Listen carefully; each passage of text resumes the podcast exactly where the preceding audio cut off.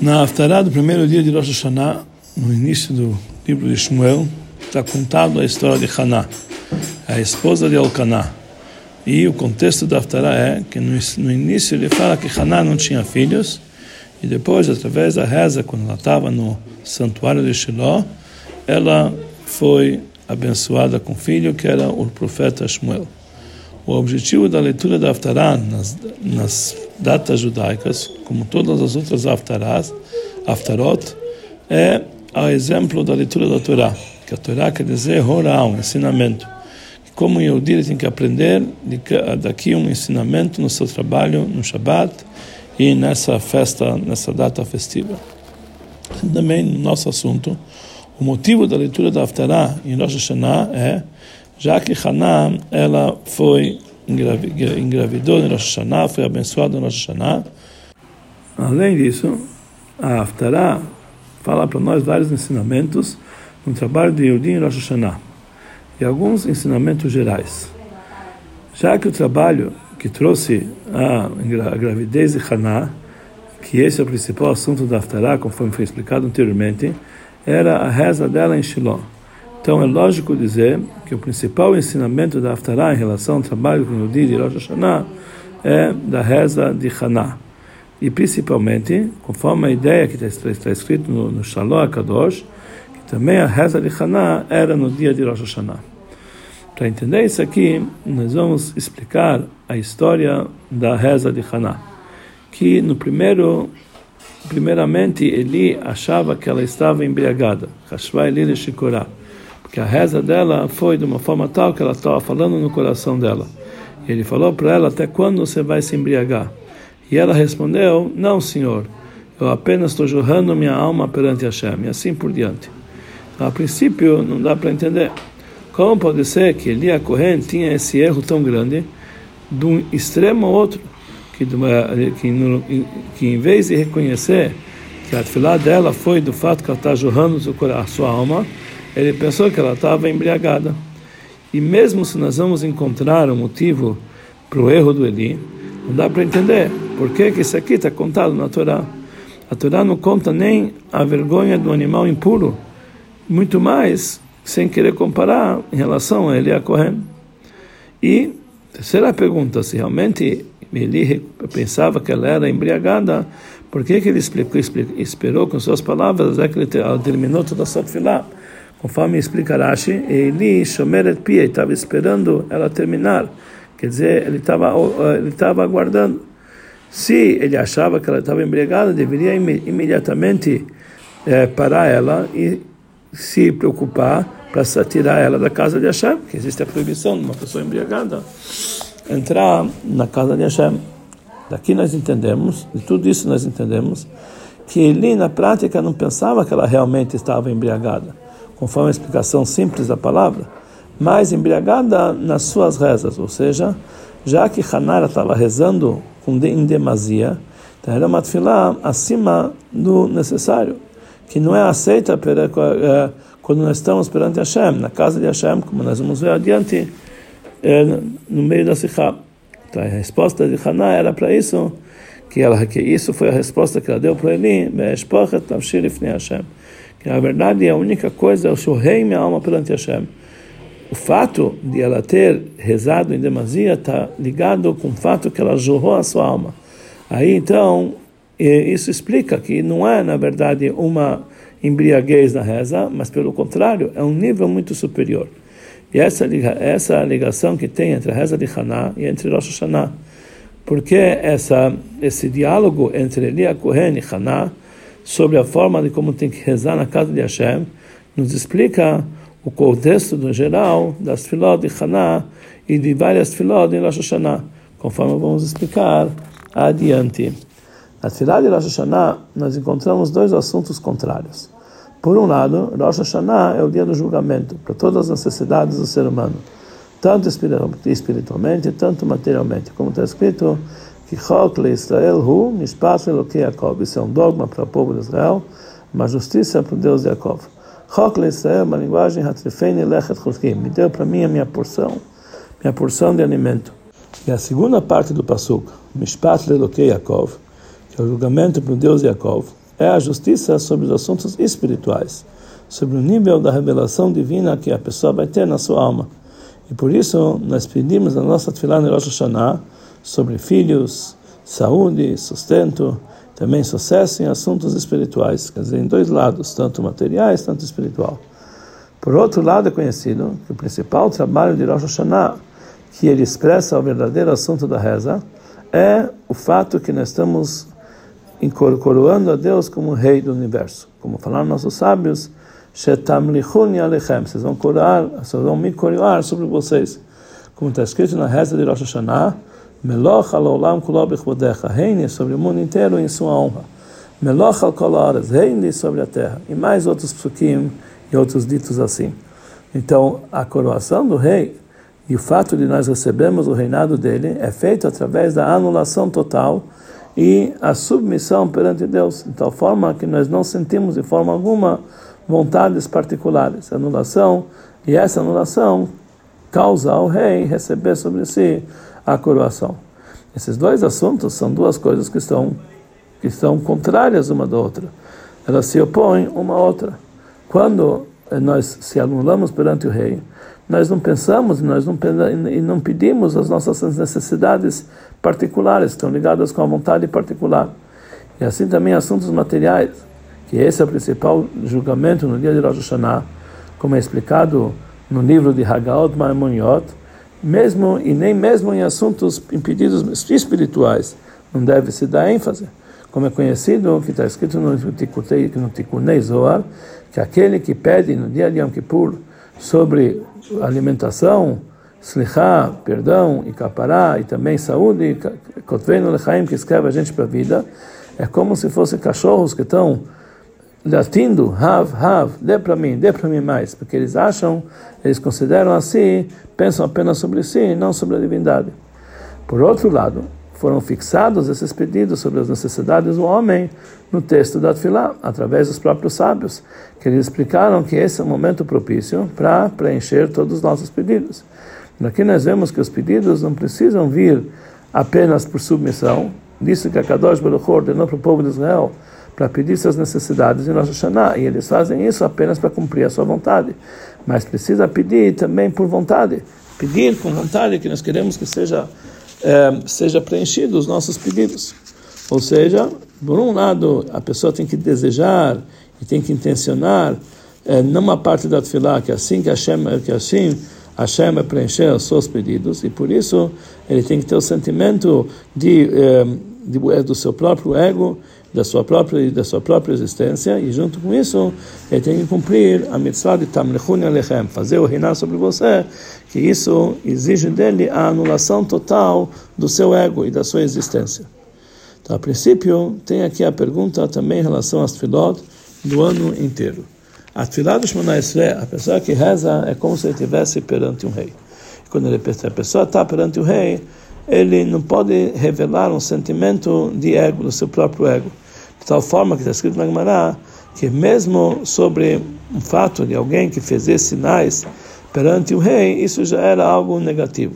Isso ele já merece o castigo do contrário da vida. Junto com isso, foi fixado no texto da Tfilah de cada Yodi 12 brachot, eh, que são as brachot centrais, que o contexto delas é pedido das necessidades do ser humano. Mas existe uma grande diferença entre a reza de Rosh Hashanah e as tefilot e as do ano inteiro. Durante o ano inteiro, depois que nós já coroamos o, rei em Rosh Hashanah, então Hashem já foi coroado como rei, ele já dirige o seu país, o seu mundo.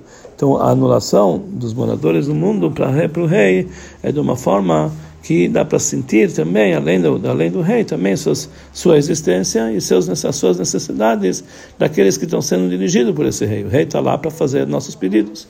Somente quando a gente está realmente perante o rei, aí tem que ser, tem que reconhecer que o país todo está submetido e está anulado perante ele.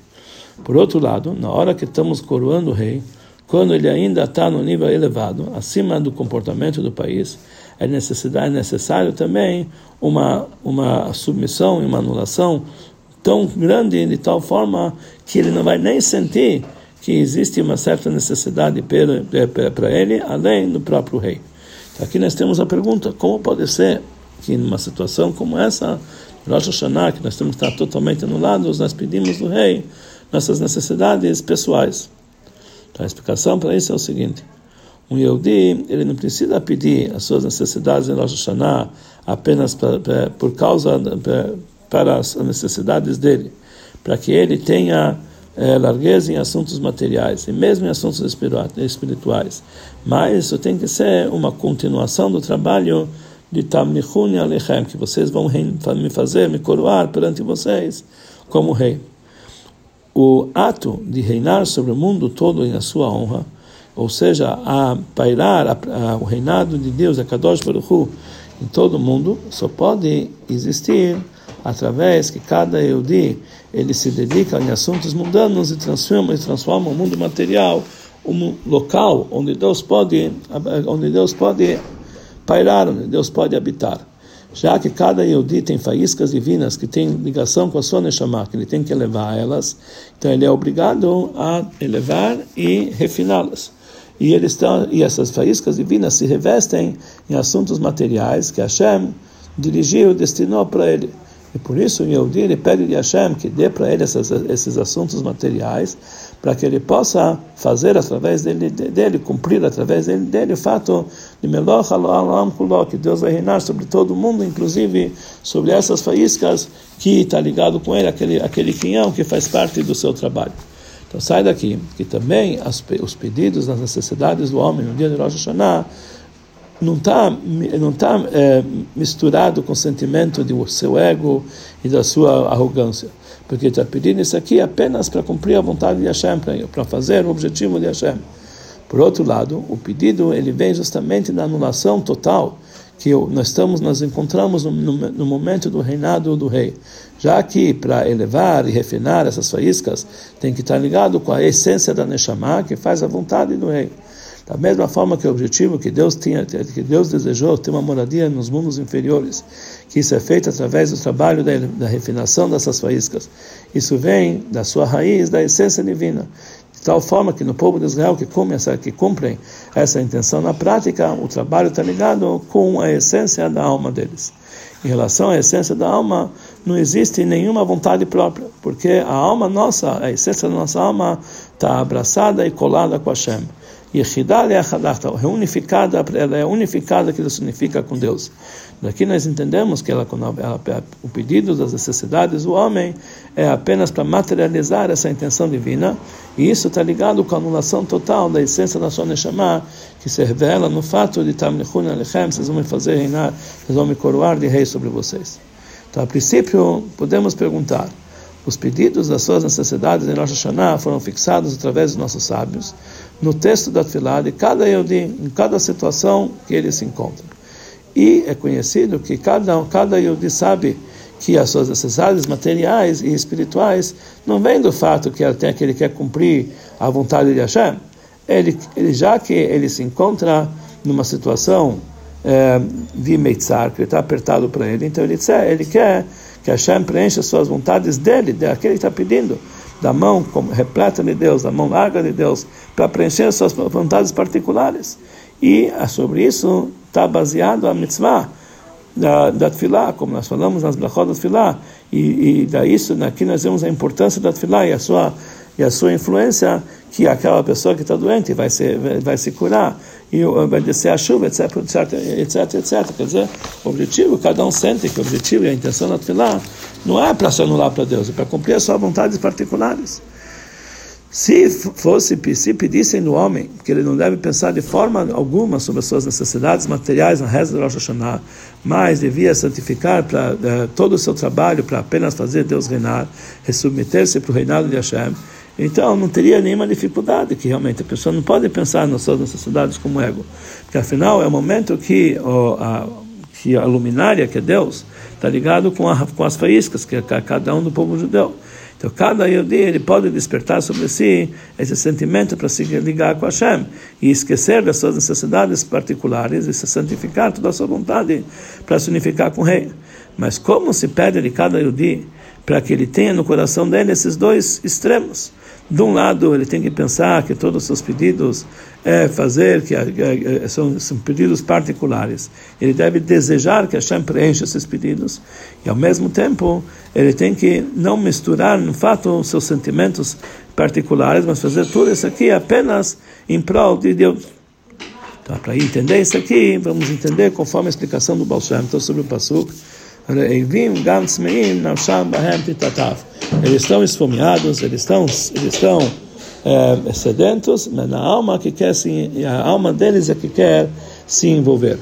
Que o, a fome e, o, e a sede do corpo para comida ou para bebida física, eles são é, eles são extraídos do fato que a alma deles querem se envolver na presença divina.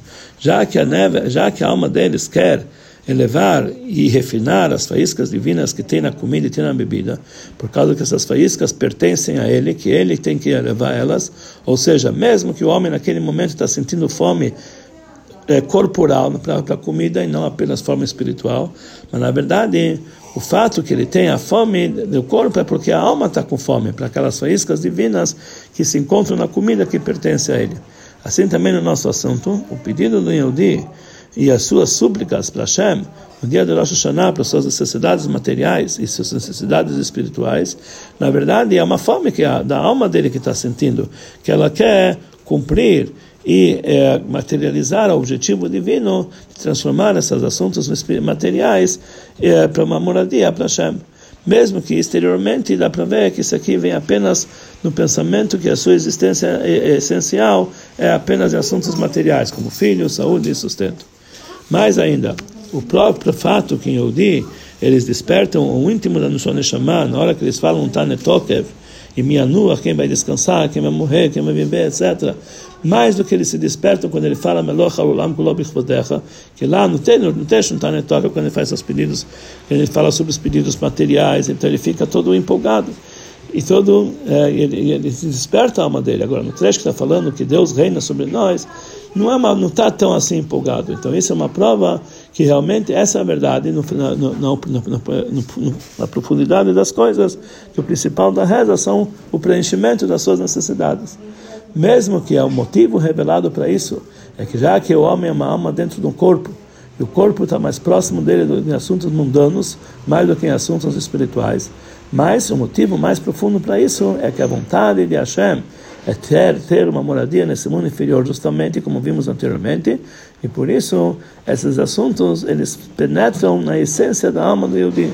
Quer dizer, em outras palavras, mesmo que ele sente que o desejo dele é físico, desejo particular, mas na verdade aqui está o desejo de Deus, que esse é o objetivo de elevar essas faíscas. Por isso, ele se desperta justamente quando ele faz esses pedidos particulares, porque esse desperta, esse, esse despertar é o íntimo e o desejo da essência da alma para materializar o objetivo divino de transformar o mundo para uma moradia de Deus, para uma, moradia para dele, conhece na verdade a vontade da essência divina.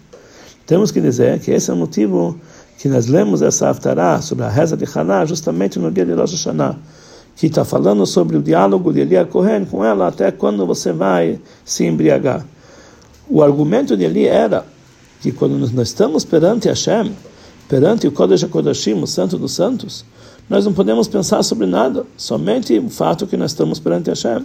Então aí não tem lugar para pedidos em assuntos materiais. Mesmo para um pedido como esse, que Hashem vai dar para a sua serva uma, uma, uma descendência, que Deus vai dar para um filho. E com certeza não deve se dedicar para essa reza em demasia. Então isso, na verdade, parece uma embriaguez à vontade dela. Pode ser uma coisa boa, que ela realmente quer algum filho para fazer a vontade de Hashem, mas esse aqui é uma vontade própria, para preencher as suas necessidades eh, particulares. Então essa vontade chegou de tal forma que ela não está nem se, nem se tocando do lugar onde ela se encontra, que é perante Hashem. Sobre isso respondeu Haná, que na verdade estou jorrando minha alma perante Hashem. Não que ela está pedindo um filho, uma descendência isso não é um assunto de embriaguez das suas vontades particulares. Pelo contrário, essa é a maneira de jorrar o íntimo da minha alma. E isso ela, tá, isso ela só pode fazer quando ela está perante Hashem, como está escrito, Bakshu Fanaya, onde vocês vão pedir meu íntimo, que é vai abakesh, quando Deus está pedindo o íntimo de vocês. Ou seja, o íntimo da alma não é uma vontade particular. ela ela está totalmente ligada com Deus, Havukal está abraçada com Deus e colada com Deus. Aqui nós vamos entender que também foi a promessa imediata no pedido dela, que se Deus vai dar para mim uma descendência, então eu vou, vou entregar ele para Hashem todos os dias da minha vida. Toda a vida dela vai toda a vida, toda a vida dele vão ser santificados para Hashem. Já que o pedido dela é para ter uma descendência, não está ligado com as suas possibilidades particulares, mas apenas em prol de, de Akadosh Baruch Hu somente. Aqui nós temos então um ensinamento para cada Yudi para o serviço de Hashem nas rezas de Rosh Hashanah. Não basta para isso que o íntimo do Yudi vai, ter, vai, ter, vai ser como tem que ser. Ou seja, ele tem que trazer esse íntimo de uma, de uma forma revelada. E por isso, quando o Yehudi pede em Rosh Hashanah suas, suas necessidades materiais, ou mesmo suas necessidades espirituais, a alma dele, como uh, existe dentro da alma dele um, um, um assunto que se chama Elia Kohen, que ele está argumentando até quando você vai se embriagar. Que lugar tem aqui para pensamentos em assuntos mundanos que são, que são necessidades particulares no momento que você está coroando o rei? Mesmo assim, ele precisa pegar, ele precisa trazer os seus desejos perante Hashem, e dessa forma se expressa a, resposta de Haná, que mesmo eu digo quando ele está pensando apenas nas suas necessidades por causa do seu ego, mas no íntimo, no íntimo, o pedido dele está ligado com o fato,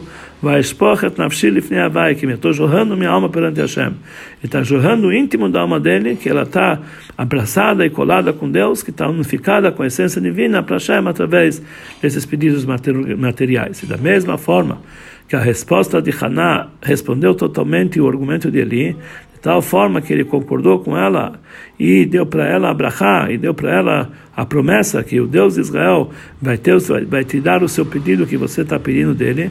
Assim também Hashem vai preencher o, o pedido de cada Yudi, dando para cada um um ano Shanat me tocar um ano bom e doce, literalmente, um bom revelado, um bom que dá para conseguir ser palpável, com filhos, saúde, sustento, em todos eles em abundância.